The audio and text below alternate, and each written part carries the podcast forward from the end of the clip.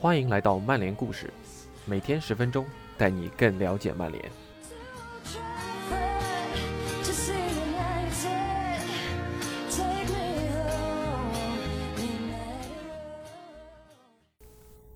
今天的曼联故事有些特别，特别的不是这个故事本身，而是这是曼联故事第一百期的节目。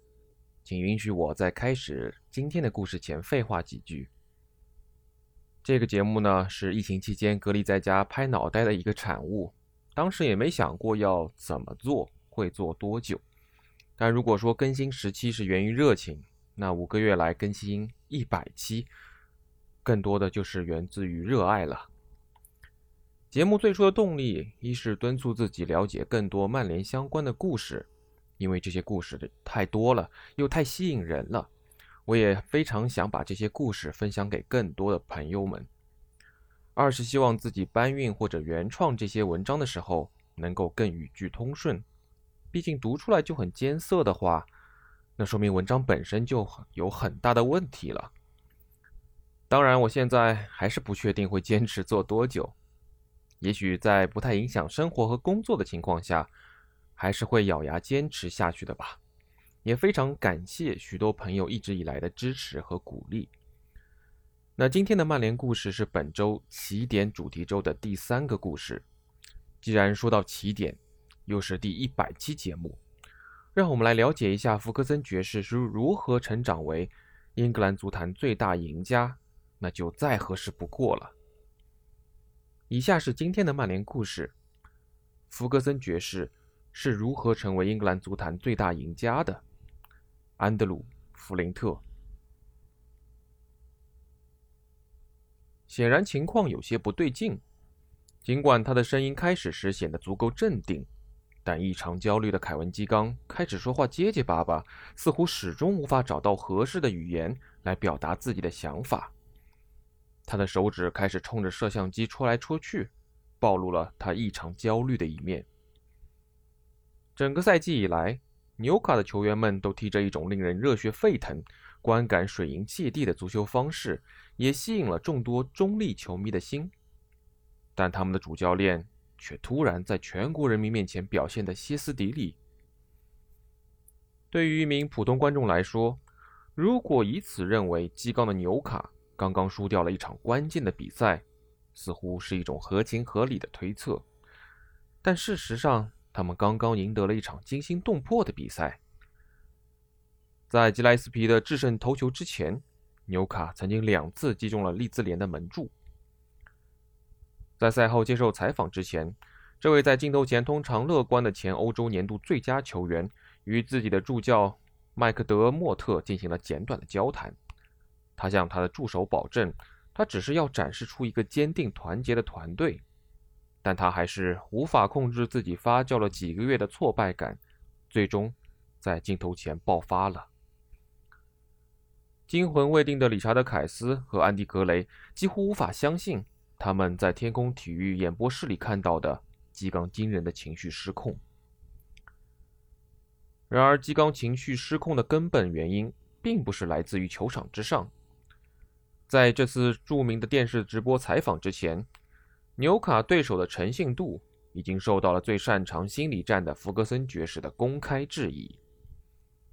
纽卡对阵利兹联的前一天，曼联刚刚以五比零横扫诺丁汉森林。福格森在赛后接受采访时公开宣称，正在征战联盟杯的利兹联可能会在对阵纽卡时没有那么拼尽全力，只是因为他们不是曼联。基冈彻底陷入老爵爷设下的心理战，可能也是因为受到了曼联刚刚取得大胜的刺激，但这也表明一切尽在老谋深算的苏格兰人的意料之中。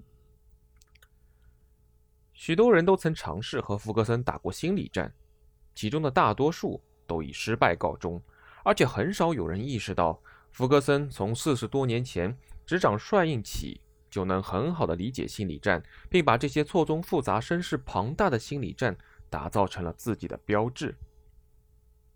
二零零九年一月，贝尼特斯为了反驳福格森关于赛程更有利于曼联对手们的这一说法，他摆出事实进行了抨击，三次提到了“心理游戏”这个词。尽管当时他的利物浦领先他们的伟大对手四分，即便随后托雷斯在三月份客战老特拉福德四比一战胜曼联的比赛中击溃了维蒂奇，但贝尼特斯在新闻发布会上的表现，让他提出的曼联很紧张的说法显得异常空洞。心理游戏是今天颇为流行的一个词，或者你也可以说是心理战，仿佛这是一种成年人间的游戏，但弗格森。肯定不会深陷其中。其他教练可能试图制造一个个精心策划的心理战漩涡，以便取得对对手的优势，而弗格森的言论则是出于对自己事业的坚定信念。他的伟大是建立在他能够运用和操纵信念的力量，将球员的每一丝潜能都激发出来，而把对对手的每一丝恐惧都驱赶出去。与其他名帅不同，他的开创性成功主要不是源自于他特定的战术打法，而是受到他纯粹的坚硬性格的影响。他的做法并不总是能得到人们的认可，而他总是能够利用特定环境和特定的财富来打造施展自己魔力的舞台。但你不要搞错了，他的五十个俱乐部奖杯和八十多个个人奖项和荣誉。都是通过他完全不可动摇的自信，从他的竞争对手手中夺取过来的。他这种坚定的决心和信念是从何而来的呢？和许多奇倔的成功人士一样，福格森也有一个工人阶级的背景，但这只是他教练生涯构成中非常小的一部分。作为一名前锋，他在苏格兰赛场上崭露头角，不是因为纯粹的天赋。而是靠着一往无前的勇气、针锋相对的侵略性和无与伦比的决心。一九六七年，格拉斯哥流浪者队为买入弗格森支付了六点五万英镑的费用，这也创造了当时苏格兰转会费的记录。尽管他的父亲热衷于流浪者队永远的敌人凯尔特人，但弗格森从小就支持流浪者。但到了那里，他必须努力去争取每一分钟的上场时间。即便他到了七十多岁，每天都还要在训练场上或办公室里待上十四个小时。而他的妻子 Cassie 在他二零零一年考虑退休时，曾开玩笑说：“他不会让福格森待在家里的。”虽然这种工作态度确实与他的父亲如出一辙，老福格森曾在格拉斯哥加文区的造船厂工作了超过四十年，还曾于一九六一年成功的战胜了肠道癌。对于自己勤奋努力的作风，老福格森解释：“勤奋努力总会比单纯谋生获得更多。”福格森从小就受到了父亲的影响，喜爱上了足球。老福格森在严厉批评自己的两个儿子时，则只会用他们共同的姓氏，而这种不留情面的严厉以及家族传承的忠诚感，在福格森的家族中也从未动摇过。如果不是母亲在他早年踢球时的艰难时期的一丝严厉教导，那他的这股劲头，或许早就会用在其他完全不同的事业上了。学生时代优秀的成绩让福格森受益良多。他在十六岁时就在女王公园球场上演了业余首秀，并在首秀中就取得了进球。他后来差不多每两场比赛就会有一粒进球。三个赛季后转会到了圣约翰斯通。尽管他在现已被拆毁的莫尔顿公园继续保持着惊人的进球率。但他还是得努力保住自己的一线队位置，甚至因为一场预备队比赛中的严重受伤，险些让他放弃了自己的足球生涯。伤愈回到球场后，预备队连输三场比赛，丢了二十四个球，这也成为了压垮福格森的最后一根稻草，促使他递交了移民加拿大的文件。周五，我弟弟的女朋友给我在圣约翰斯通的主教练打了电话，告诉他我得了流感。福格森在2010年对家乡格拉斯哥的学生发表演讲时这样回忆道：“但当我和伙伴们在游泳馆度过一个晚上回到家时，我的母亲对我说：‘我接到了你们教练的电报，快到电话亭给他打电话。’教练对我说：‘明天到巴斯酒店报道，你要参加和流浪者队的比赛。’我在那场比赛中上演了帽子戏法。”成为第一个在流浪者主场达成这一成就的球员。这也改变了我的人生。我在夏天成为了一名职业球员，从此再也没有退缩过。福格森在对阵苏格兰传统两强之一比赛中的优异表现，为他赢得了转会邓弗姆林的机会，而他的首秀赛季几乎以惊人的方式结束。邓弗姆林竞技仅以一分之差落后于哈茨和最终的冠军基马诺克，而凯尔特人则在苏格兰杯决赛中以三比二的比分战胜了他们，让他们痛失冠军。乔克斯坦见证了福格森在流浪者主场的帽子戏法。曾是第一个试图将福格森带到邓弗姆林的人，但当这名年轻的前锋在1964年夏天签约邓弗姆林时，斯坦已经改换门庭，执掌西伯尼安队了。在邓弗姆林时，斯坦带领球队取得了前所未有的成功，第一个赛季就赢得了队史第一个苏格兰杯冠军，并在第二年进入了欧洲优胜者杯的四分之一决赛。在执教西伯尼安一年后。他转投凯尔特人，在那里铸就了属于自己的传奇。但他和福格森的道路后来产生了交集，将两人紧紧联系在了一起。在邓弗姆林的三个赛季里，福格森都是球队的最佳射手。在仅五十一次的出场中，他打入了惊人的四十五粒进球。在为流浪者效力期间，他与时任主帅大卫·怀特的关系持续紧张。他也一直徘徊在一线队的名单内外，时而还要踢自己并不擅长的位置。在一九六九年苏格兰杯决赛对阵凯尔特人的比赛中，弗格森被派去盯防对方的队长麦克尼尔。比赛中，他至少应该为一个丢球负责，而他也因此受到惩罚，被罚入了青年队。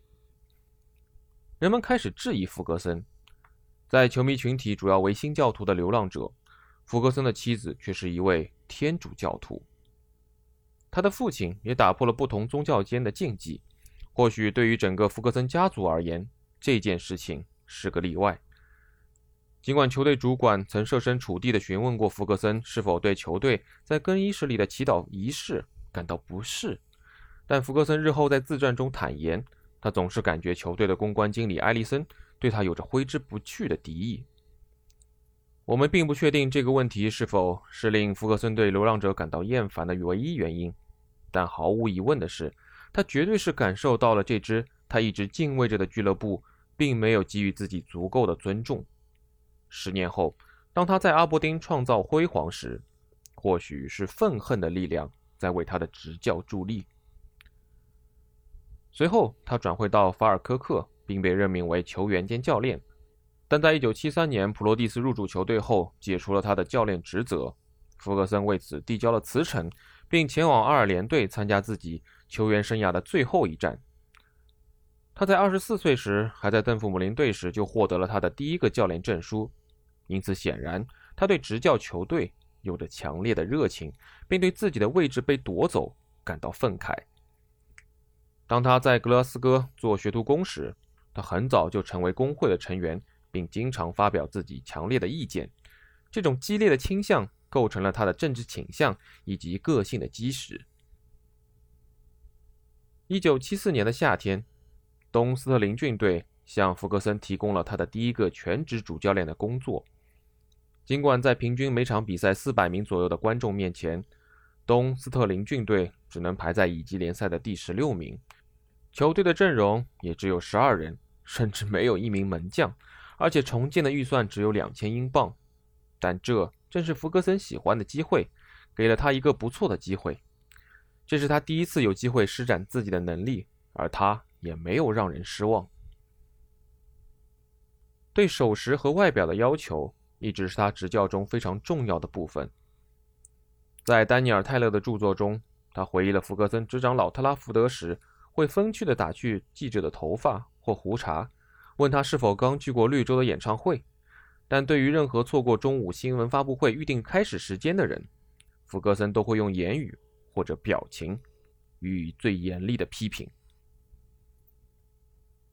福格森迅速在东斯特林郡制定了严格的行为准则、衣着以及组织战术分析会议等多项要求，而球队此前鲜有如此具体而严格的要求和安排。最有趣的是，福格森作为主帅，首次面对媒体，便抛弃了全部表面上的个人动机，而是尽可能的争夺话语权和主动权。比如说，他不会浪费时间接受当地偏向大球会的法尔科克先驱队的采访。这些纪律规定都来自一位三十二岁、刚刚退役且初出茅庐执教的球员。福格森在东斯特林郡树立了攻势足球的理念。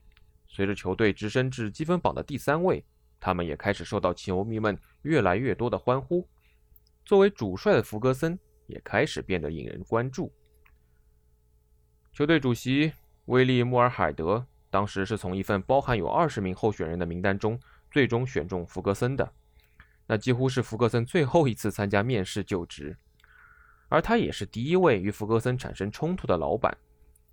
穆尔海德曾决定动用球队四十磅的预算来让福格森去造访球队的青年队，但这遭到了福格森的坚决反对，甚至提出了辞职的威胁。俱乐部随后便放弃了这一念头。圣米伦很早就注意到了福格森的执教天赋，向他提供了主教练的职位。尽管他们当时在乙级联赛中的排名甚至低于东斯特林郡队。不过，他们无疑是更具潜力的俱乐部。当福格森在忠于自己的第一任雇主和抓住这样一个迅速改善自己命运的机会之间摇摆不定时，他向乔克斯坦寻求了建议。这位凯尔特人的主帅的建议是让福格森分别坐在两队的主看台顶端后再做决定。当福格森在圣米伦公园球场的顶端看台环视这能够容纳五万人的球场时，他知道。自己已经无需再思考、寻求任何其他答案了。尽管福格森仅仅在东斯特林郡执教了一百一十七天，共十七场比赛，但穆尔海德坚称福格森是俱乐部历史最伟大的人物。转投圣米伦，并没有令福格森标志性的执教风格有丝毫褪色。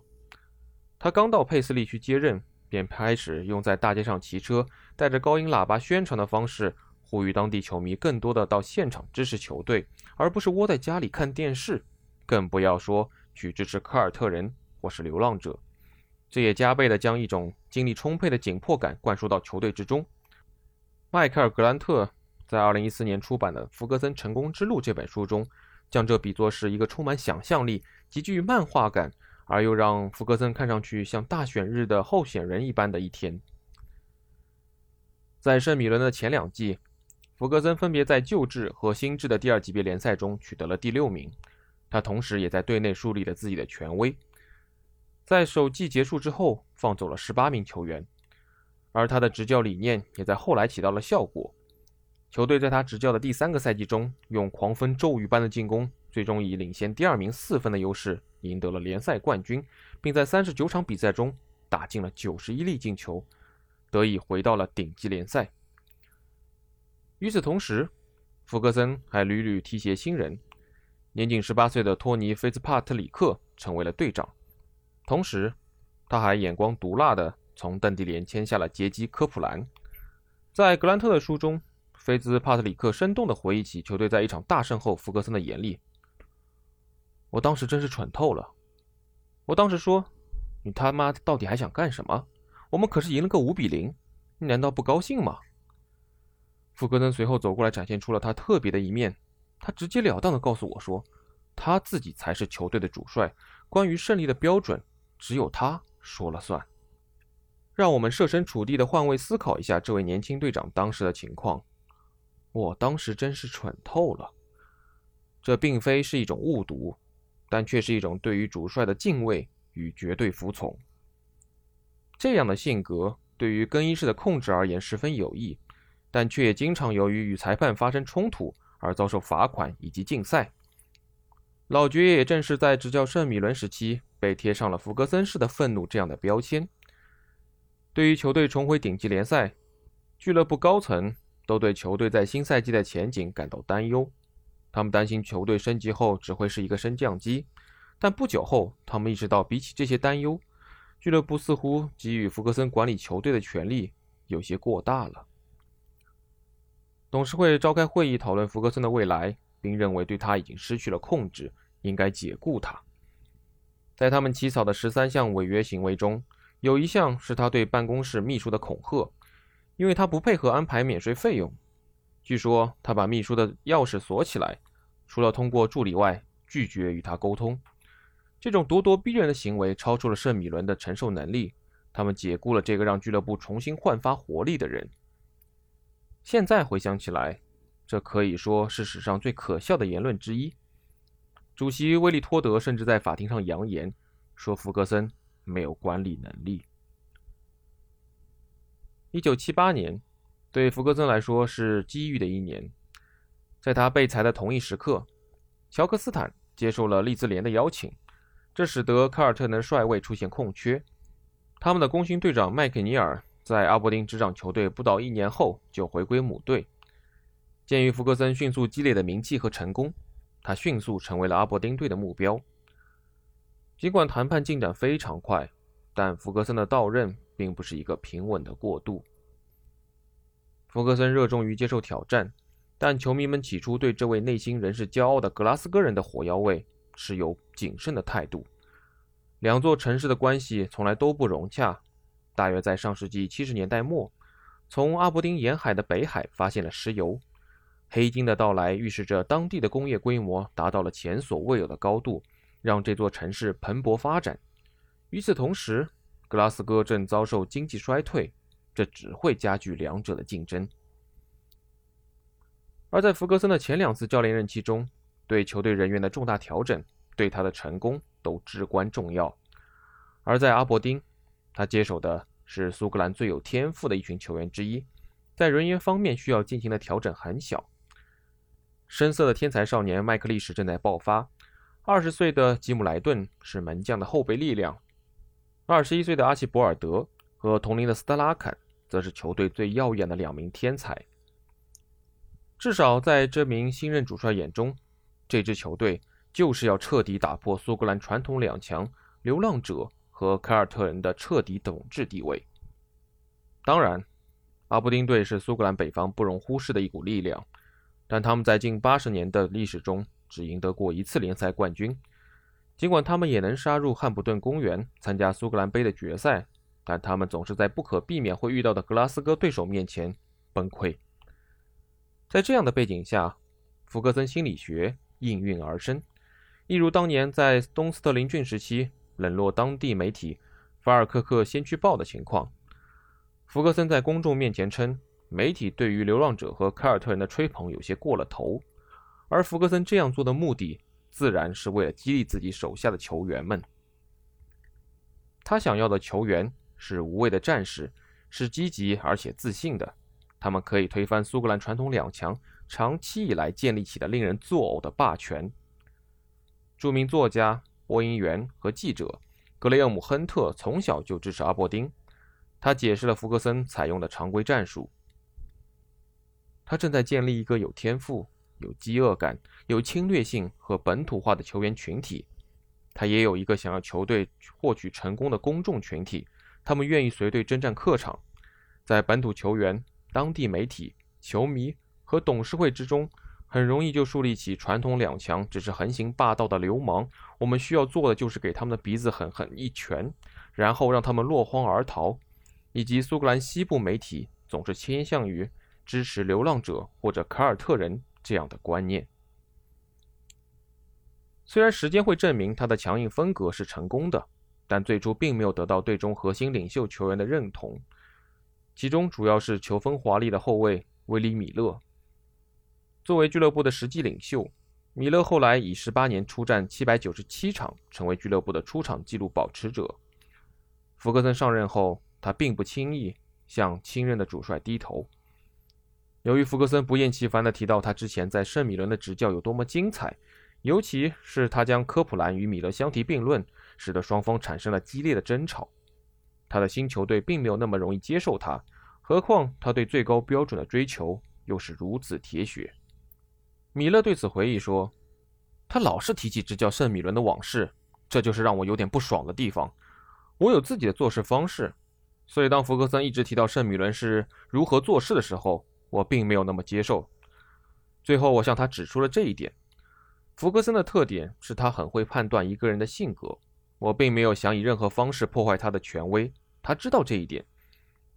他刚来阿伯丁的时候很草率鲁莽，当时只有三十六岁，他没有接受过人员管理方面的教育，和后来他成为的那种主教练相去甚远。他很粗暴，会直截了当地说出自己的想法。在经过了几个月日益紧张的气氛后，福格森在训练前在球场上召开了一次球队会议，并向他的球队开诚布公。这是他职业生涯中一个非常难得的时刻，因为他允许他的球员们在全队面前自由讨论，球员们的不满情绪也随之流露出来。乔哈勃，这位日后成为俱乐部历史最佳射手的天才前锋，球迷口中的国王乔伊，提到在一次客场比赛中，他被安排作为单前锋出场，孤军奋战，孤立无援，以此表达了他对战术的担忧。后来，他被叫到福格森的办公室里训斥，因为他敢于在球队面前质疑主教练的战术头脑。尽管之前他曾被保证，所有的问题都可以不用担心被责备。两人的关系之后也没有完全得到恢复，他们只是通过很高的专业性来容忍对方的存在。哈伯在此后两个赛季继续进球不断，而福格森也不断派遣哈勃上场。这是福格森教练职业生涯发展的关键时刻。正如米勒指出的那样，他还是个年轻人，但他已经开始意识到需要考虑到球队中其他人的影响，比如他的队长，即便队长没有完全屈服于他的意志。在随后的三十五年里，处理人际关系成为福格森的一大标志。他能够在别人看来无法实现的地方建立起桥梁，但总是以他的方式，以他的标准。第一个赛季对于福格森来说，在很多层面上都很挣扎，但这些艰难险阻也迫使他进一步磨练自己的意志。他离开圣米伦的相关事宜并没有随着就任阿伯丁主帅而结束，由于遭受了不公平的待遇而被解雇，因此福格森向法院提出了上诉。在十一月与十二月间有共计超过四天的听证会。这意味着福格森不得不在客场比赛结束后，往往不能与球队一同返回，这也引起了一些人的不满。最终，听证会裁定福格森败诉。而更糟的是，他的父亲还在他上诉期间的圣诞节前夕患上了肺癌。第二年的二月，圣米伦主场迎战阿伯丁，这位与阿伯丁打官司失败的人也随球队回到了曾经的主场。上半场凭借阿奇博尔德和斯坎伦的进球。阿伯丁队两球领先，看似轻松惬意，但随后灾难发生了。先是在下半场十五分钟，圣米伦扳回一城，仅仅几分钟之内，斯坎伦和米勒都被罚下场，让客队在比赛最后二十多分钟的时间里，只能拼尽全力保住微弱的一球领先优势。在比赛即将结束时，正是科普兰为圣米伦打入了绝平进球。赛后，在球员通道里，福格森收到了一个。真正的爆炸性新闻，他的父亲去世了。尽管福格森心痛不已，但他还是在公众面前继续战斗，展现出自己强硬的一面。父亲的葬礼在四天后进行，不过这也同球队与帕尔蒂克的比赛日程发生了冲突。悲痛的福格森最终选择坚持在那场比赛中现场指挥。一个月后，阿伯丁闯入联赛杯的决赛，这本是一个可以夺冠的绝佳机会。也是福格森一次非常好的宣泄机会，但在与流浪者的这场火药味十足的决赛中，他们在伤停补时的最后时刻惨遭绝杀。在体育层面，福格森逐渐明白了树立权威的价值，同时也明白了如何剔除掉外界的多余干扰，在一个紧密团结的集体中建立起纽带。在他的一生中，家庭是神圣不可侵犯的。这也贯穿于他生活的方方面面。虽然他的教练事业是在情况需要时把自己表现得像一块花岗岩一样强硬，但他真正的秘诀是知道如何以及何时表现出他闪闪发光的人性温暖。当他在曼联与坎通纳这个队中神秘的魔术师打交道时，他已经适应并且学会了如何接近最暴躁的天才球员，以及如何发现。那些在看似笨拙的外表下具有真正个性的人。坎通纳会用他惊人的职业素养激励身边的年轻球员们，也会用他芭蕾舞般杰出的足球技巧激励每周五万名现场球迷。而作为回报，他希望得到自由和理解，来适应他在球场外的细微差别，也希望有一个父亲般的形象来指导引领他。比如，这意味着允许他穿着 T 恤，与其他球员和工作人员一同出现在一次正式的宴会上。那么就这样吧，只要他在训练时和比赛日的表现一如既往的出色就行了。福格森豪爽的一面往往在最不经意的时候出现。但当他出现时，那份诚意却让人无法抗拒。亨特动情地回忆起，在1982年世界杯上，他同自己的好友格雷厄姆·朗西一道观看苏格兰国家队比赛的往事。值得一提的是，朗西还是弗格森在执教阿伯丁时期的邻居。在巴努斯港，弗格森十分和蔼地带着我们两个人参加了苏超教练们的晚宴。对于两个坐着火车横跨整个欧洲大陆来看比赛的年轻球迷来说，能够受到这样的礼遇，那个夜晚真是有着传奇般的色彩。同时，弗格森还帮我们搞定了苏格兰在小组赛的全部三场比赛的球票。在跨过了接手后棘手的第一关，福格森在阿伯丁的日子可谓是一帆风顺。他先后获得了三次苏格兰联赛冠军、四次苏格兰杯冠军和一次苏格兰联赛杯的冠军。但他取得的最高荣誉，毫无疑问是在欧洲优胜者杯决赛中战胜了皇马。如今，阿伯丁在欧足联仅仅排名第二百八十五位，但那些辉煌的欧洲之夜依然牢牢地留在俱乐部球迷们的心中，自然也让弗格森在球迷们心目中的地位水涨船高。弗格森在曼联所取得的成功是众所周知的，在这里逐一介绍他的成就，并没有什么太大的意义。但值得分析的是，他是如何建立起他那全球闻名的曼联王朝。在他来到曼彻斯特之后，他所面临的情况和他之前的每一次任命都很相似，那就是他的面前都有一个非常强大、令人敬畏的死敌。正是利物浦那无与伦比、不可一世的气质，一下子刺激到了福格森。他夺回每一个冠军头衔的方式，让老特拉福德的一些老球迷们很不爽。那些在马特·巴斯比爵士严格的天主教价值观下成长起来的球迷，对他的粗鲁和对对手、裁判和媒体的尖酸刻薄的态度不满。有些人甚至声称他不断的抱怨也有损俱乐部的形象。巴斯比曾借用克林蒂安中的一段话，定义了什么才是一名伟大的曼联球员：技术、体能和性格，其中最重要的就是性格。从这个意义上来说，福格森必须说是完美的诠释了俱乐部的灵魂，即便使用的方式和他的同乡前辈截然不同。巴斯比希望他手下的球员们能够在赛季中连平常娱乐聚会也能在一起，而福格森也有类似的想法。青训绝对是巴斯比在战后复兴曼联的重要力量，而几乎全世界都知道福格森也继承了这一光荣的传统。